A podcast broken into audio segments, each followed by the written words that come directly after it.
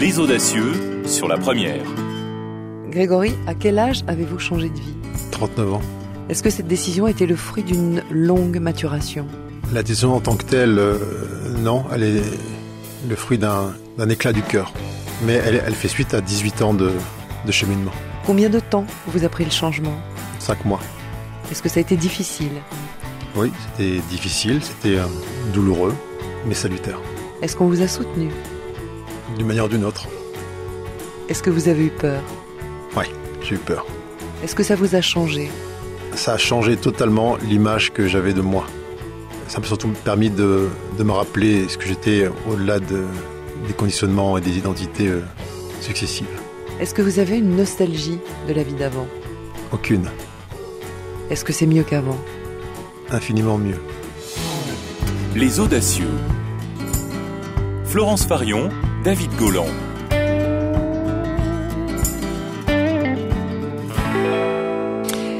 L'audacieux du jour nous emmène dans un décor paisible, Crébérard et son centre qui offre hébergement et salle où se déroulent des rencontres diverses.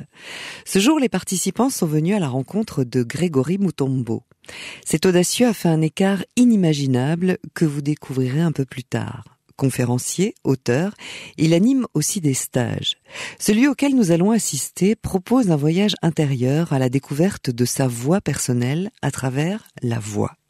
Alors ils vont chanter devant les autres, mais pour l'instant, les participants ne le savent pas encore. Tout le monde arrive avec ses attentes et elles sont diverses.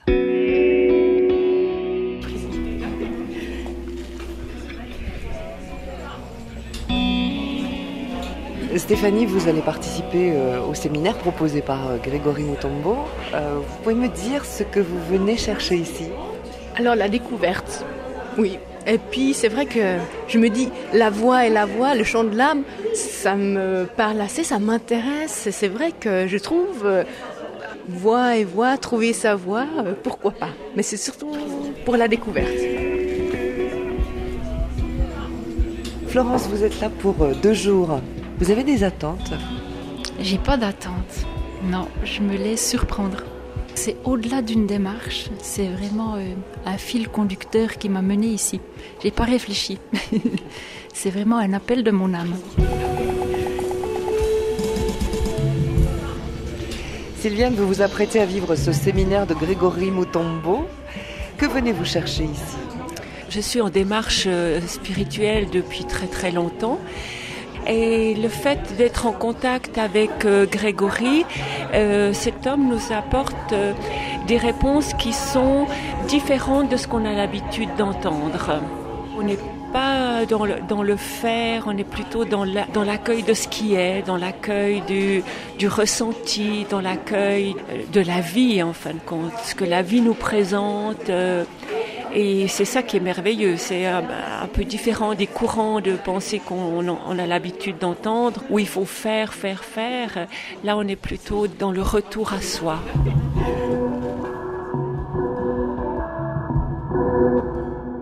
Grégory, qu'est-ce que vous allez être amené à vivre, à faire vivre pendant ces deux jours à Crébera Donc là, pendant ces deux jours, on va être euh, amené à, s'écouter, mais à vraiment s'entendre, c'est-à-dire entendre notre, notre son intérieur, cette espèce de voix qui a pu être masquée euh, pendant des, des années des années par le, une sorte de cacophonie extérieure, par une sorte de d'oubli de soi. Donc on va essayer de faire silence un petit peu à l'intérieur et puis laisser monter ce son, cette vibration, qui va prendre la forme d'une d'un chant peut-être, ou d'une ondulation euh, sonore, et, et bien l'exprimer avec le plus de liberté possible, le moins de filtres possible et le moins de, de voile. Alors nous sommes ravis de vous accueillir ici pour ces deux journées consacrées au chant de l'âme. Ça, non? Ouais. J'ai euh, appelé ça la, la voix et la voix. Euh, la voix VOIE et VOIX. Parce qu'on est tellement éduqué, tellement contraint dans cette existence eh bien, à écouter la voix des autres, celle des parents, de l'entourage, de l'éducation, l'enseignement, l'extérieur, la société, que eh on en vient à ne plus entendre notre propre voix. Et souvent, je pose la question, euh, quel est ton désir véritable? À quoi aspires-tu vraiment? Eh bien, même en faisant ce temps de pause, c'est-à-dire en cessant de naître dans l'action, l'activité, eh bien, il y a une sorte de, brouillard et on me dit, on me répond, eh bien, je ne sais pas, je suis perdu, je, ne m'entends plus, je ne, je ne sais plus quelle est mon aspiration véritable. Et parfois, on est tellement accoutumé justement à ne plus s'entendre, et simplement être dans la répétition de ce qu'ont dit les autres pour nous, que euh, on attend d'avoir euh, mal, extrêmement mal, pour peut-être se dire tiens, il est temps que je m'entende enfin. On vient me voir que pour ça, parce qu'il y a une aspiration qui est là, qui est inscrite à sortir d'un schéma ancien, sortir d'un carcan, sortir d'un moule. Euh, le fait qu'on soit au séminaire ou à la conférence, c'est une conséquence de dire d'une envie euh, intérieure qui s'est manifestée, qui dit maintenant c'est stop, maintenant j'ai besoin d'autre chose. Qu'est-ce qui fait qu'on a besoin d'une tierce personne comme vous pour aider à se lâcher prise et puis à euh, changer de vie peut-être, ou en tout cas s'aligner avec soi D'abord parce qu'à travers moi, il voit que c'est possible, puisque s'il y a un qui l'a fait, tout le monde peut le faire. Donc je, leur sers de, miroir, en tout cas d'exemple réalisé. Et d'autre part, parce que je les aide à déprogrammer en eux eh bien, tous les verrous qui empêchent le changement. Et en leur montrant que tous ces verrous-là ne sont jamais extérieurs. C'est jamais la cause d'un travail ou d'une situation familiale ou professionnelle qui est un empêchement au changement. C'est toujours un schéma mental qui est un frein là à ce, à ce saut que j'appelle dans le vide, mais en fait qui est un saut dans le plein. Maintenant que vous êtes là, vous allez faire les choses complètement. Entre là, le siège sur lequel vous êtes assis et ici, il y a 3 mètres, mais il y a une vie tout entière. C'est est-ce que oui ou non, là, je me donne cette euh, opportunité de m'entendre? C'est pas lorsque vous serez dans la rue ou dans votre travail que vous allez monter sur le bureau, vous allez aller. Oui, non, juste pour vous, rassurer, j'ai l'habitude de coacher des, chanteurs. Donc, ce que l'on vous demande aujourd'hui n'a rien à voir avec des qualités techniques, vocales, etc. On n'est pas là pour ça. Qui vous aide dans cette démarche-là, Grégory? Donc, je suis accompagné de Nicolas Luciani, qui est euh, coach vocal, qui est auteur-compositeur, et donc qui va apporter son expertise dans cette euh, expression de la voix, dans cette euh, mise en place, on va dire, des, du corps, des organes, permettant eh bien, la plus grande fluidité possible dans cette libération de, du son. Vous, explorez vos notes à vous, simplement bouche fermée, et en faisant que des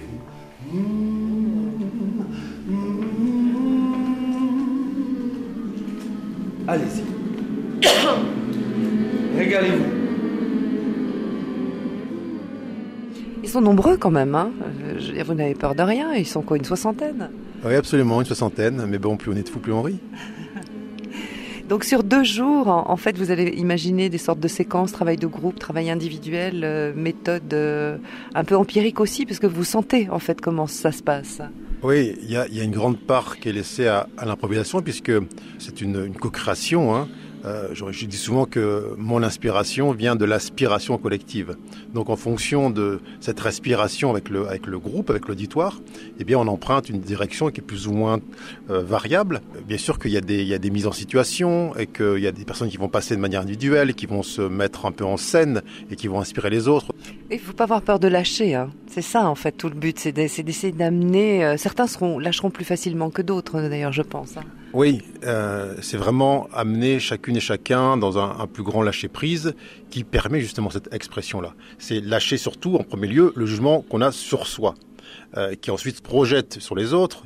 Et effectivement, le fait qu'on soit 60, euh, c'est toujours plus difficile de s'offrir cette liberté-là lorsque, effectivement, on a 60 pères dieux devant soi qui regardent et sur lesquels on va mettre effectivement la peur d'être jugé.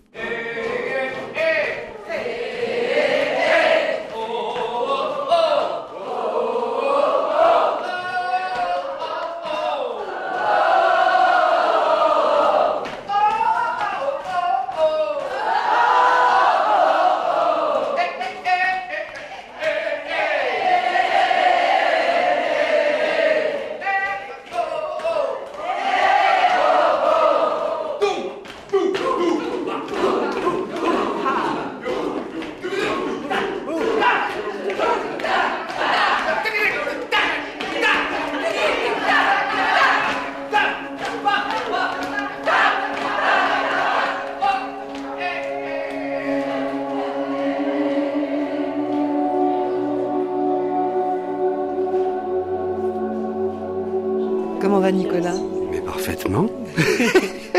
parfaitement.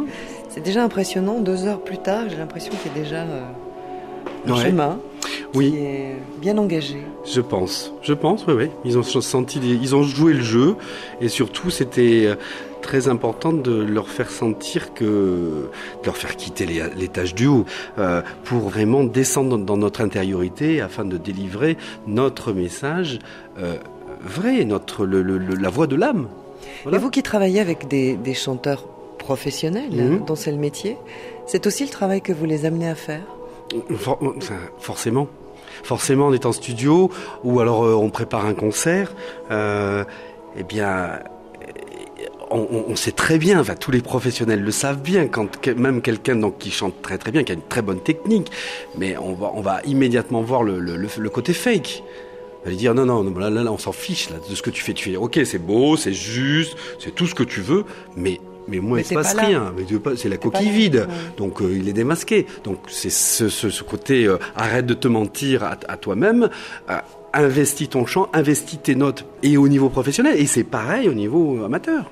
Voilà. Il y a parfois des résistances quand même, j'imagine. Oui, bien sûr. Comme Grégory dit si bien, c'est vrai que à partir du moment où on enlève une petite brique dans un grand barrage, euh, immanquablement, à un moment donné, le barrage va céder.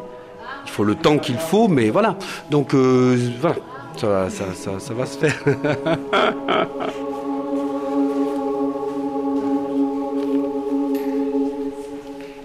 Les murs de Crébérard ont résonné durant deux jours, des voix avec des intensités diverses. L'histoire ne dit pas quelles barrières ils ont réussi à dépasser, mais chacun y a mis du sien durant le stage. Grégory l'audacieux du jour nous réserve le récit de sa vie d'avant, aux antipodes de celle que nous avons entendue, et ce sera dans quelques minutes. Les audacieux sur la première.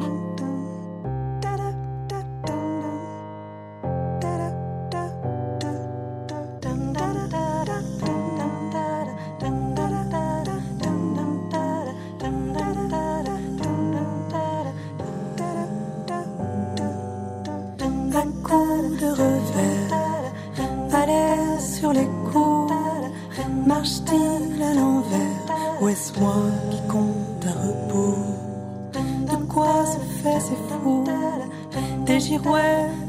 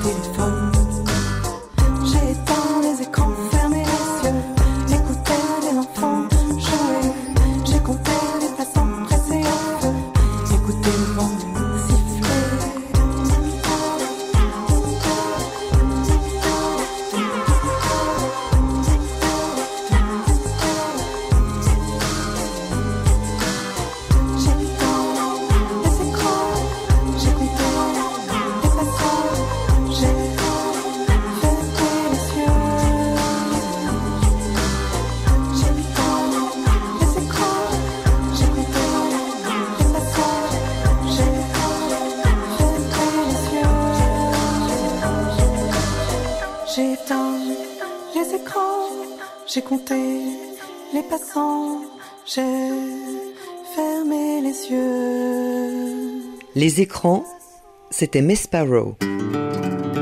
Vie d'avant, vie d'après, les audacieux ont osé tout changer. Ils sont invités chaque après-midi sur la première. Grégory, dix mots de votre vie d'après. Joie, amour, harmonie, complétude, paix, partage, reliance, résonance, symphonie, musique, danse, univers. Voici donc Grégory, l'homme qui transmet au travers de ses écrits, ses conférences, ses stages, la recherche de soi. Mais avant d'être à cette place, il a connu bien des fracas. Grégory Moutombo, c'était quoi la vie d'avant? Alors ma vie d'avant, euh, je commandais un escadron de gendarmerie mobile.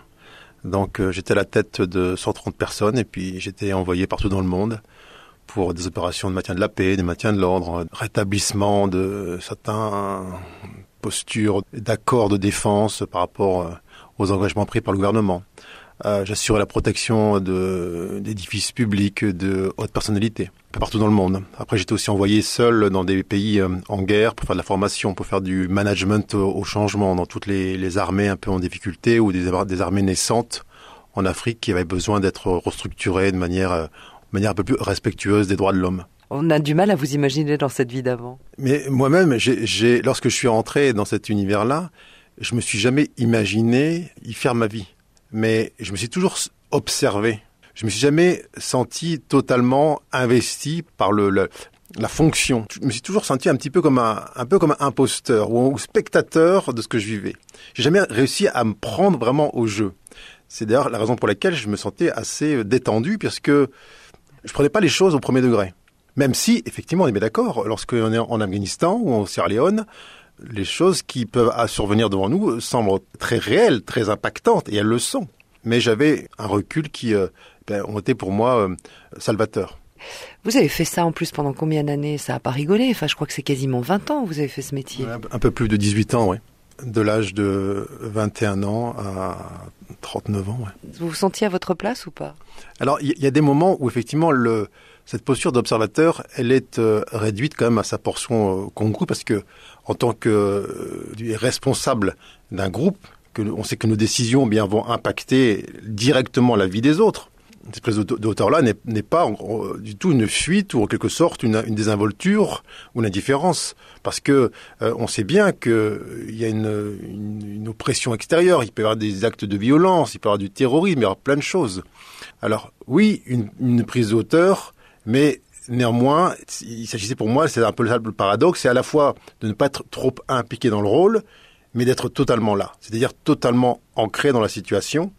Et c'est un peu ça, c'est avoir les pieds sur terre et la tête dans les étoiles. Très clairement dit, on joue des vies. C'était vraiment ça. Vous aviez entre vos mains les vies, les vies de vos hommes, les vies de ceux qui étaient en face, à côté, autour, enfin tout ce qu'on veut. C'est pas juste un métier qu'on fait comme ça. Non, on n'est pas du tout dans la rigolade. Euh, on l'est encore moins lorsqu'il faut annoncer à la mère d'un de ses subordonnés que son fils est mort euh, à côté de soi, que euh, le mari d'une épouse euh, eh bien, est enfermé dans une caisse en bois et que la caisse est plombée, qu'elle ne reverra pas son mari. Donc, bien évidemment, on est vraiment dans une forme de, un, aspect très concret, très dense de l'expérience humaine, et que quand bien même il y a cette prise de hauteur, cette, ce champ qui peut être pris, on sait que chacune de, nos décisions bien, vont avoir des conséquences qui sont extrêmement fortes. Donc, je veux dire, c'est une prise en compte globale de, de la situation, une prise en compte globale de l'autre, de l'humain, de l'interaction, un sens de la responsabilité qui est, enfin moi, en, en ce qui me concerne, a été pour moi très fort parce que j'ai pas vécu d'expérience plus dure, plus impactante que d'annoncer effectivement à un parent que son enfant, dont euh, je suis le, le responsable, le chef, eh bien, est décédé Vous le viviez comme un échec? pas comme un échec. Parce que je voyais pas non plus l'absence de conflit comme une réussite. Plutôt une épreuve qu'un échec. Une épreuve de laquelle euh, chacun sort grandi.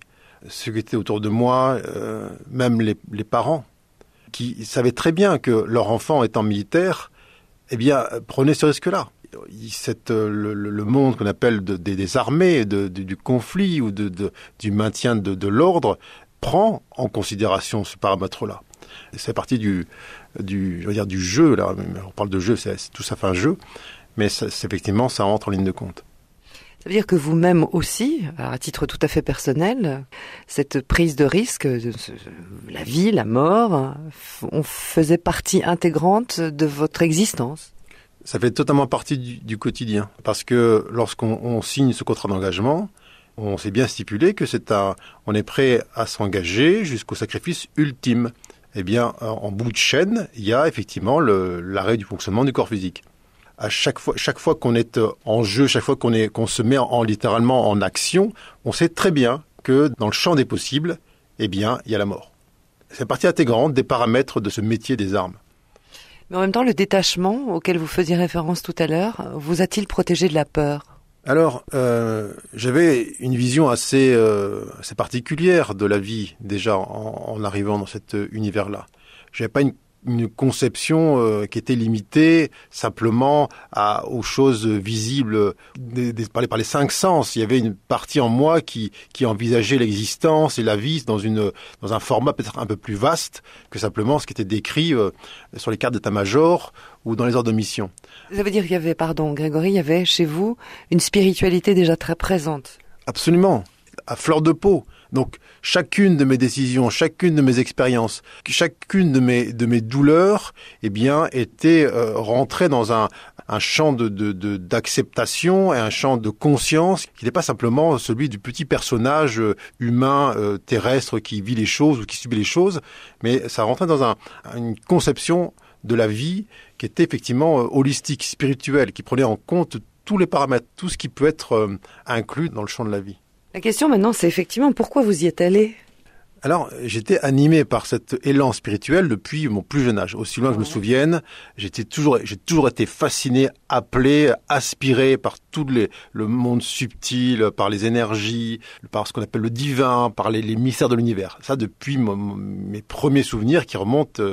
Euh, Ça veut dire quoi? Vous posiez des questions sur l'au-delà, vous interrogiez votre entourage, vous étiez quoi Fasciné par la mort, enfin que sais-je?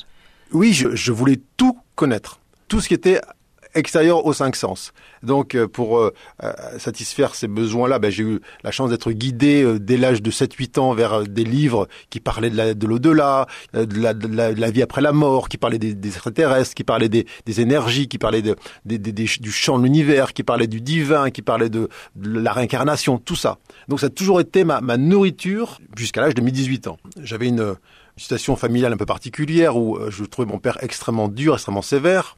Et donc, euh, lorsque j'ai eu 18 ans, je suis parti de chez moi avec un, je me suis littéralement enfui de chez moi avec un, un baluchon et puis euh, pour euh, mettre en pratique cet élan spirituel et puis le, vivre vraiment sans cette sensation d'oppression que je chantais dans, dans le climat familial. Et puis ça duré deux ans où j'ai commencé à rencontrer des gens dans ce domaine dit spirituel, et à partager mes convictions, enfin, trouver des gens qui avaient ces, ces mêmes questionnements que moi. Et puis lorsque j'ai eu 20 ans, je me suis vraiment, j'ai fait silence en moi, et je me suis posé la question de, euh, bah, finalement, que faire de cette, euh, ces deux bras, ces deux jambes, comment les mettre en, action pour, euh, eh bien, rendre concret toutes mes aspirations spirituelles? Et j'ai fait silence, comme on peut dire, en méditation, et puis je m'attendais à avoir des réponses qui soient en résonance avec ça. Je me voyais, je sais pas, dans un, ashram ou un temple ou euh, dans une, une, retraite dans un lieu qui serait en cohérence avec ça. Et les images qui m'ont été données en surimpression dans mon cerveau, eh bien, ont été celles de, de treillis, de régiments, d'armées. J'avais aucune connaissance, ni de près ni de loin, du monde militaire. C'était pas du tout ça dans, dans ma famille. Personne n'avait fait de, de service militaire. Donc c'était un monde pour moi qui était totalement étranger. Et en plus, qui pour moi était à l'opposé même de ce à quoi j'aspirais. Je voyais pas du tout le rapport entre cette aspiration spirituelle et puis ce monde militaire avec cette autorité, cette violence, ce- ces conflits, cette confrontation, cette obéissance aveugle. Je trouve ça mais d'une incohérence absolue. Sauf que je m'étais posé la question avec honnêteté et sincérité, et la réponse qui m'était donnée est apparue comme une évidence. Alors, comme elle est apparue comme une évidence, eh bien, je n'ai eu d'autre choix en vérité que de suivre cette évidence-là. Et donc, euh, quelques mois plus tard, j'ai rejoint, eh bien, un régiment qui, comme la réponse me disait, correspondait à des, régiments qui partaient à l'étranger, donc qui allaient effectivement se confronter à la densité humaine. Et donc, euh, sans transition, je suis passé de mon idéal spirituel, eh bien, à un engagement militaire.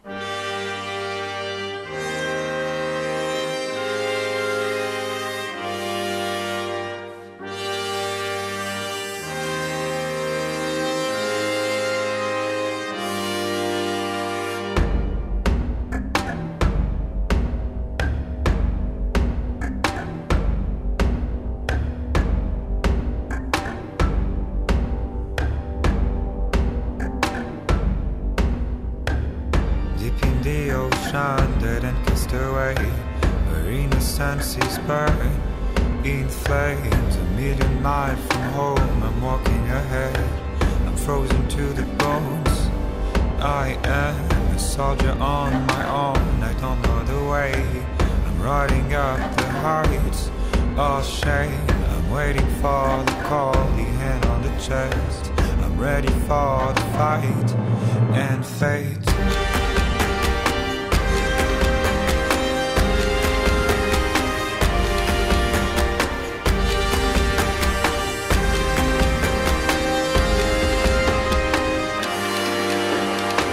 The sound of iron sharks stuck in my head. The thunder of the drums dictates the rhythm of the thoughts, the number of days, the rising of the horns ahead. From the dawn of time to the end of days, I will have to run away. I want to feel the pain and the bitter taste of the blood on my lips again.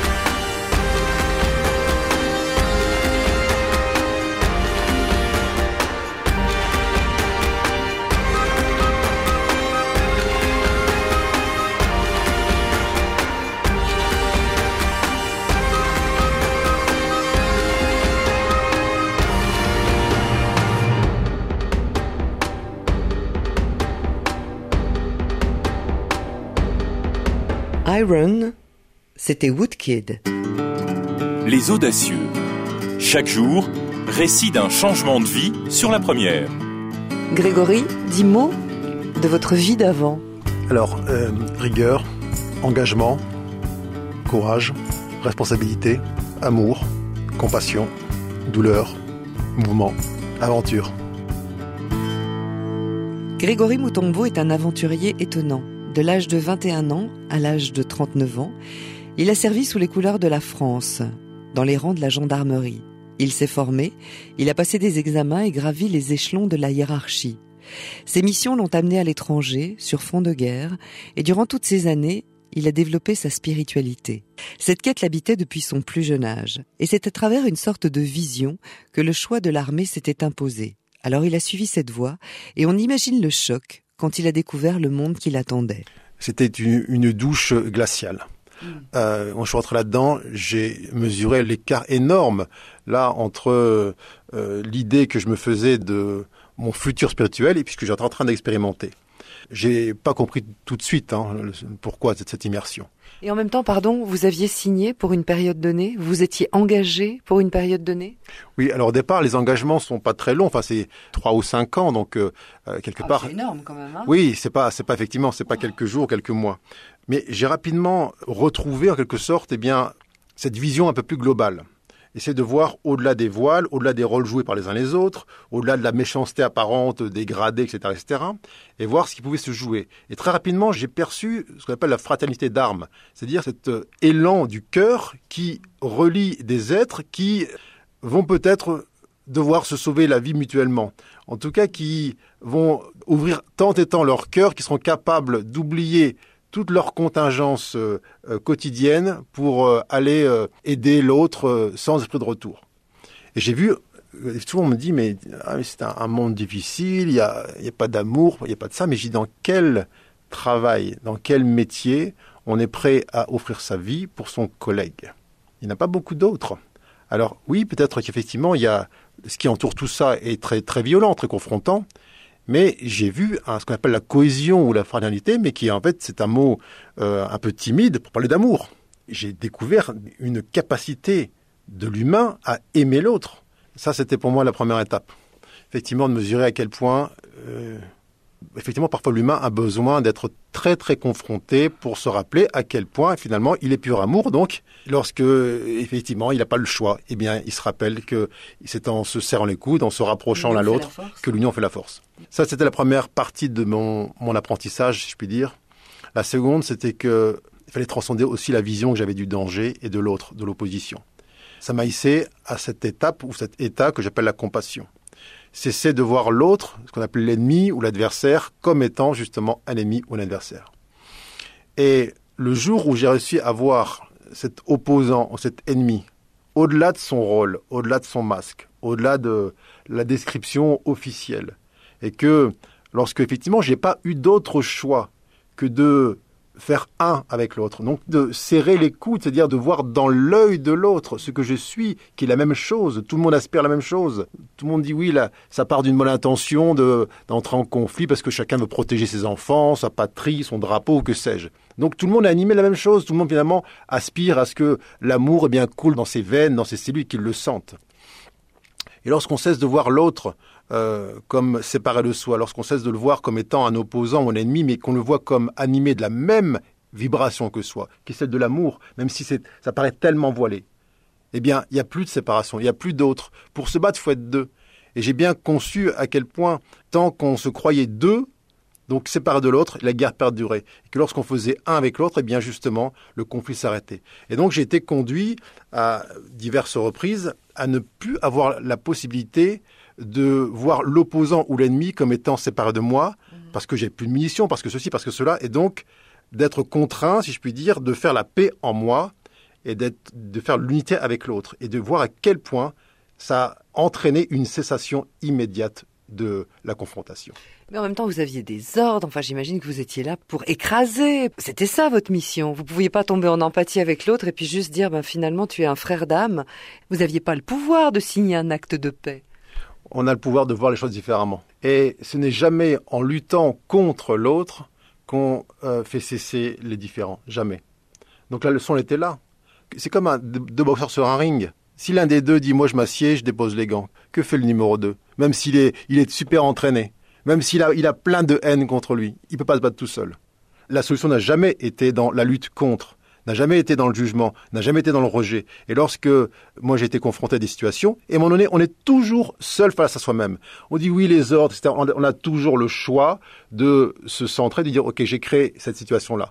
Elle m'amène à quoi? Soit à opter pour la séparation, la division et croire que l'autre est coupé de soi, soit opter dans ce libre arbitre pour l'amour et voir que l'autre finalement est un autre soi-même, une extension de soi qui aspire à la même chose. Et ordre ou pas ordre, ça c'est toujours ces bonnes ex- excuses extérieures, j'ai pas eu le choix, ça venait d'en haut, etc. Tout ça est faux, tout ça est une illusion. Tout ça est un jeu au cœur duquel eh bien, on doit toujours se rappeler ce qu'on est vraiment. Oui, ça peut prendre un peu de temps, effectivement, mais pendant ces, ces 18 ans-là, moi, ça m'a amené à ça, et à faire vraiment l'expérience directe dans mes cellules, dans mon corps, que je disparaissais du regard de l'autre, qui peut être un agresseur ou un, un ennemi, dès lors où je cessais de le voir contre moi. Si je vous entends, il n'y a pas de méchant. Mhm. C'est ça Ouais. Vous êtes en train de me dire? Il n'y a ni bon ni gentil. On va jouer des rôles de manière alternative. On va faire semblant d'être euh, d'être gentil et les méchants seraient en face. Mais tout ça n'existe pas. Il n'y a ni bourreau ni victime. Il y a juste des êtres humains qui sont là, et qui cherchent un moyen comme un autre de transcender la sensation de séparation qu'ils ont avec l'autre. Et souvent on me dit, euh, moi j'aime pas un tel ou j'ai- j'aime pas les gens ou j'aime pas cette population. Mais je dis c'est pas eux que tu n'aimes pas. C'est pas les gens que tu n'aimes pas, c'est que tu n'aimes pas sentir en toi ton incapacité à rentrer en relation avec l'autre. Ce que tu n'aimes pas, c'est la sensation en toi de l'échec à te rappeler que tu es pur amour. Tu voudrais tellement les aimer, tu voudrais tellement ne pas les juger, ne pas les rejeter.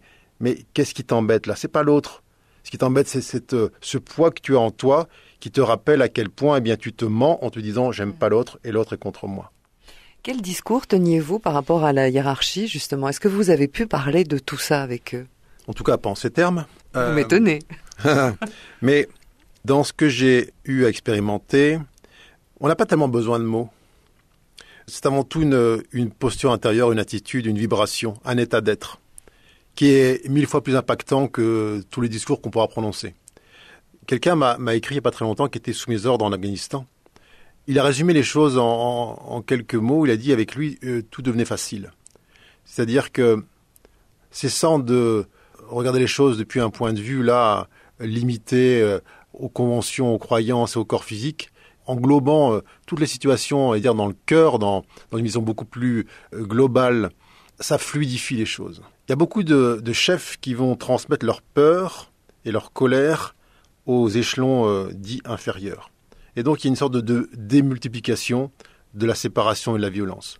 Moi j'avais à cœur de leur transmettre justement un lâcher-prise, une ouverture, et puis surtout je leur disais les choses. Alors, effectivement là-dessus j'étais un petit peu euh, en décalage hors norme. J'ai pas honte de dire à mes subordonnés, à mes hommes devant moi que je les aimais.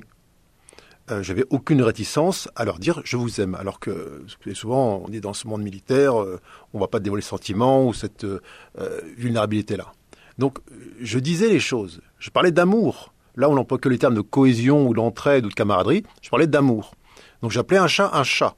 Et je, je veux croire que dans la vie, il n'y a pas de hasard. Donc j'étais toujours entouré de supérieurs ou de subordonnés qui étaient en capacité d'entendre ce que je disais, d'être réceptifs justement à cette vibration que je m'étais engagé lors de mes 18 ans ou 20 ans, et bien finalement à manifester. Et là, je commençais vraiment à entendre, à comprendre ce pourquoi j'avais eu cette, euh, ce flash, cette vision de cette euh, vie régimentaire et dans l'armée, lorsque je me suis posé la question de quelle manière transposer dans ce monde cet élan spirituel. Eh bien, c'était ça.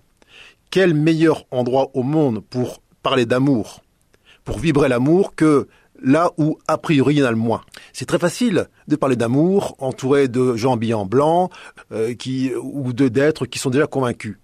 Allez faire l'expérience de la non-dualité, du non-jugement, du non-rejet sur un champ de bataille.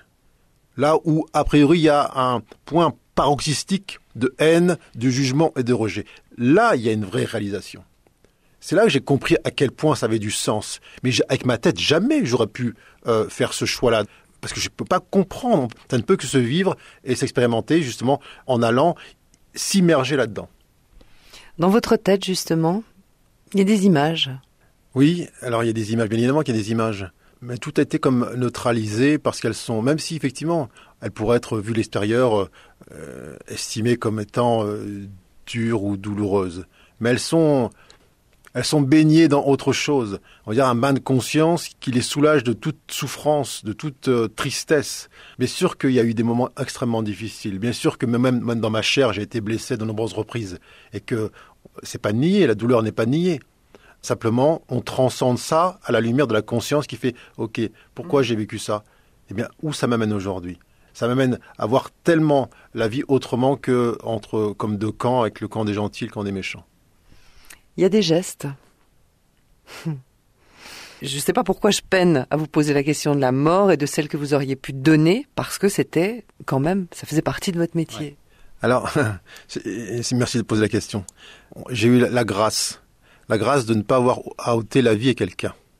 Euh, Il n'y a, pas de jugement porté euh, vis-à-vis de ceux qui ont eu cette expérience-là. Simplement, ce que je peux dire par rapport à ça, c'est que à tous ceux à qui j'ai posé la question du ressenti lié au fait de d'envoyer un projectile qu'on appelle une balle sur quelqu'un d'autre, qu'est-ce qu'on ressent, qu'est-ce qu'on perçoit? Tous m'ont dit, c'est comme si je m'étais tiré dessus moi-même on sent la balle rentrer en soi, dans son propre corps physique. Alors, il n'y a pas pire expérience au monde, finalement, que de doter la vie à quelqu'un d'autre. Je suis un homme à la mer.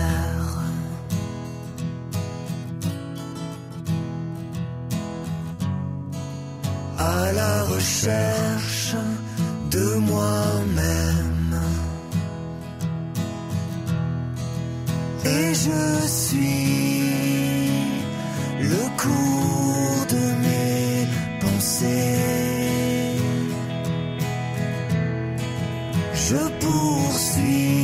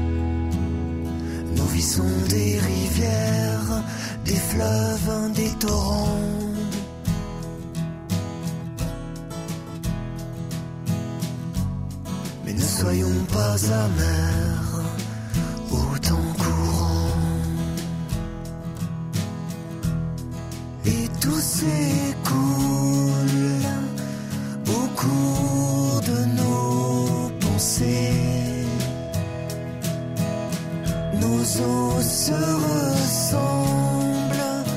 parfois peuvent se retrouver.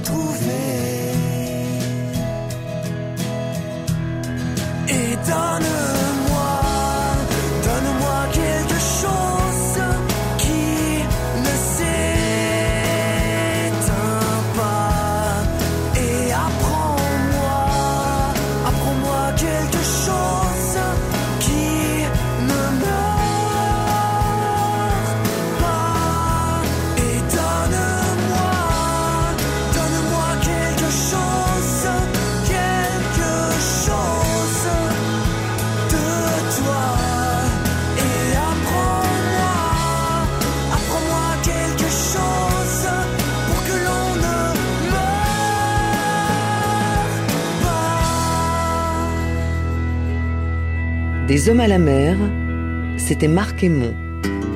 Jusqu'à 15h, parole d'audacieux sur la première. Quelle est, Grégory, votre définition du changement?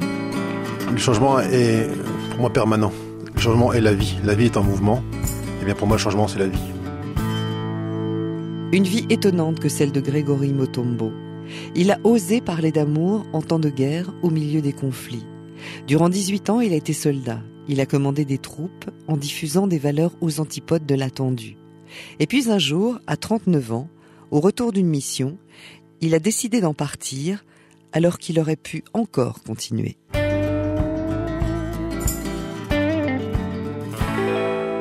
Pourquoi avoir quitté ce monde-là? Finalement, 18 ans, euh, je sais pas, vous êtes encore jeune, la quarantaine, vous auriez pu encore continuer?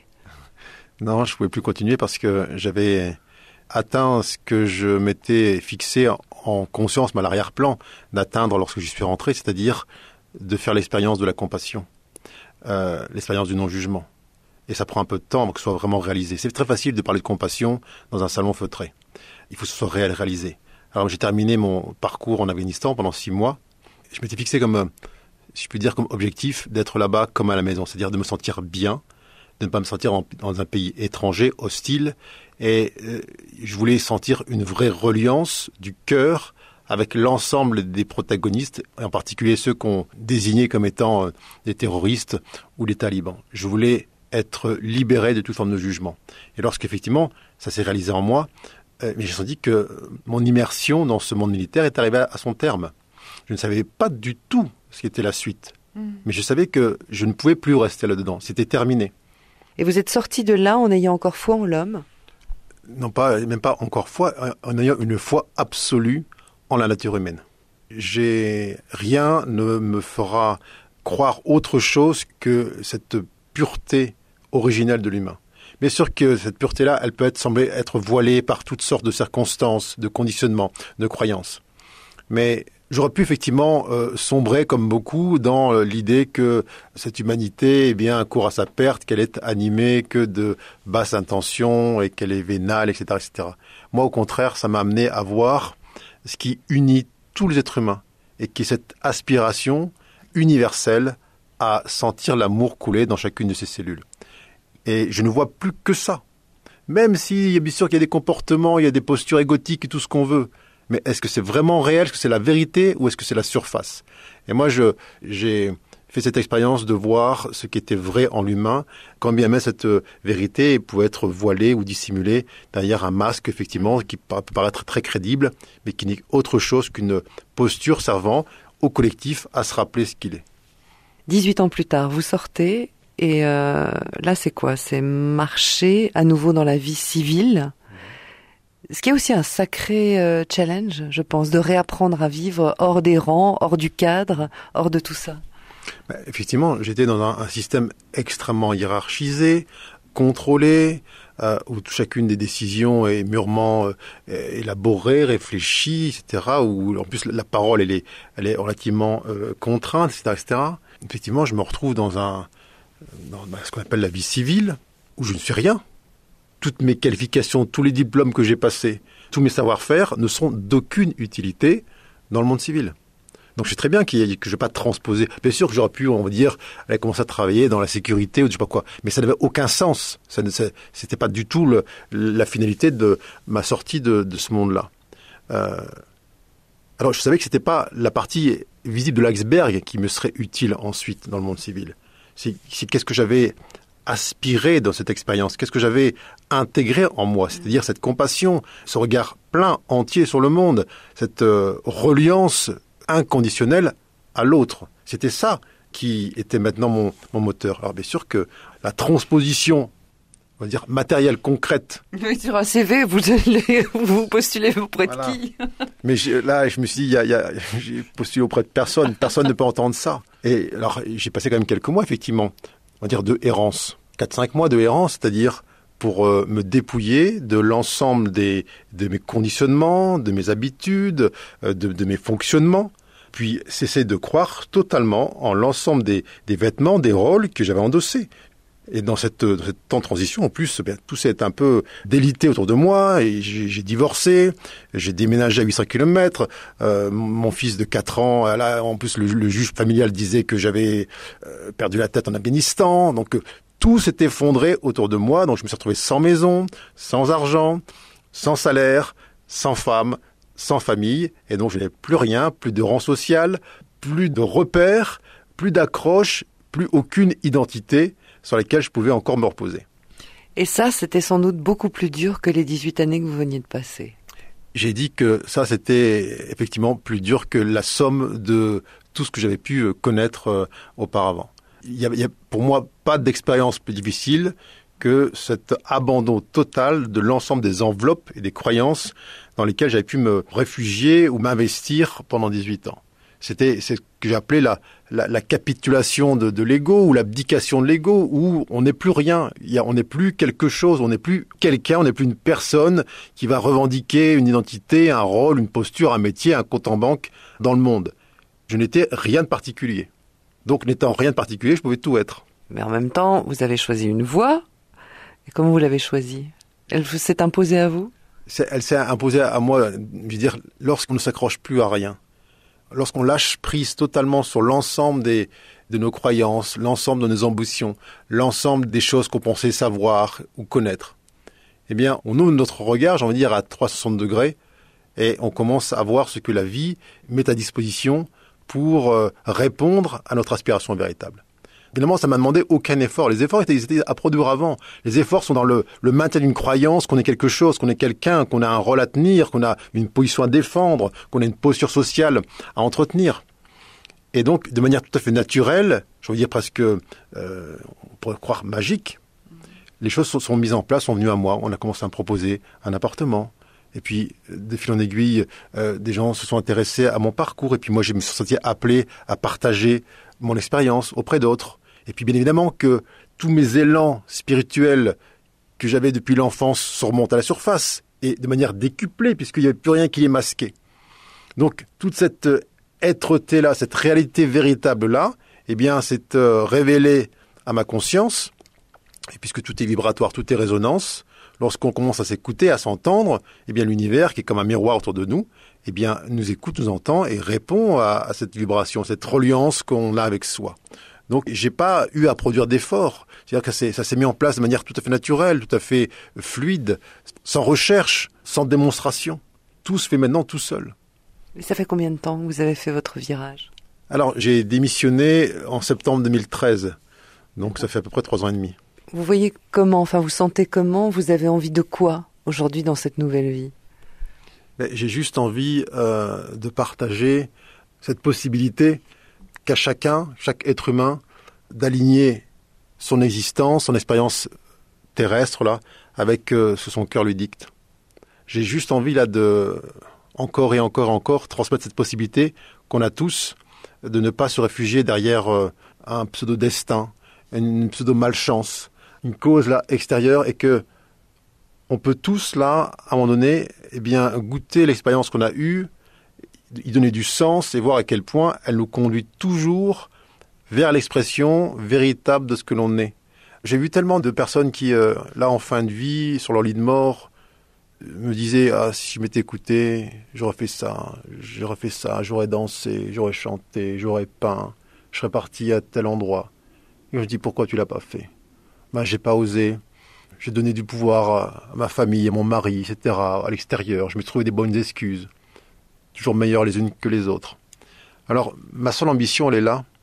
Elle est de montrer à, tous et toutes que il n'y a jamais de bon chemin ou mauvais chemin, mais que tous les chemins qu'on emprunte, eh bien, nous conduisent, in fine, si on, s'écoute, si on entend effectivement la, la, la résistance qui s'inscrit dans le corps physique, si on, prend soin là d'entendre les turbulences à l'intérieur de soi, eh bien, il y a toujours cette guidance qui nous rappelle, qui nous dit euh, peut-être qu'il est temps d'abaisser le curseur de la tête au cœur et de laisser fleurir ce qui monte en toi. Mon envie, elle est là. C'est vraiment une envie joyeuse de partager ça parce que c'est toujours plus de joie, plus d'amour, plus de paix, plus d'harmonie dans ce monde.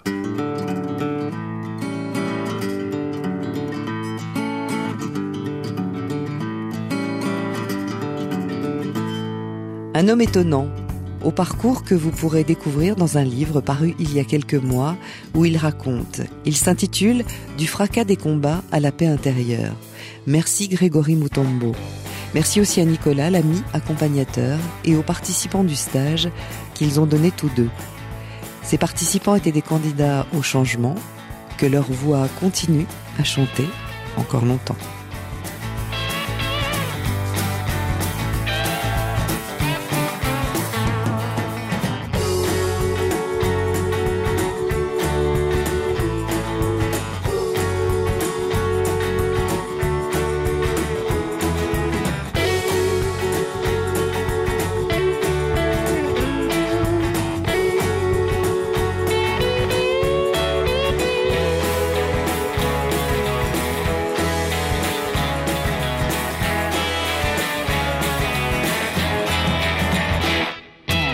Audacieux, une émission de Florence Farion et David Golland, rythmée par les musiques de François Piton. Sur notre site rts.ch, retrouvez en lien tous les audacieux pour découvrir leur histoire à la carte. Demain, une autre histoire, un autre parcours, à 14h sur la première. Il est 15 heures.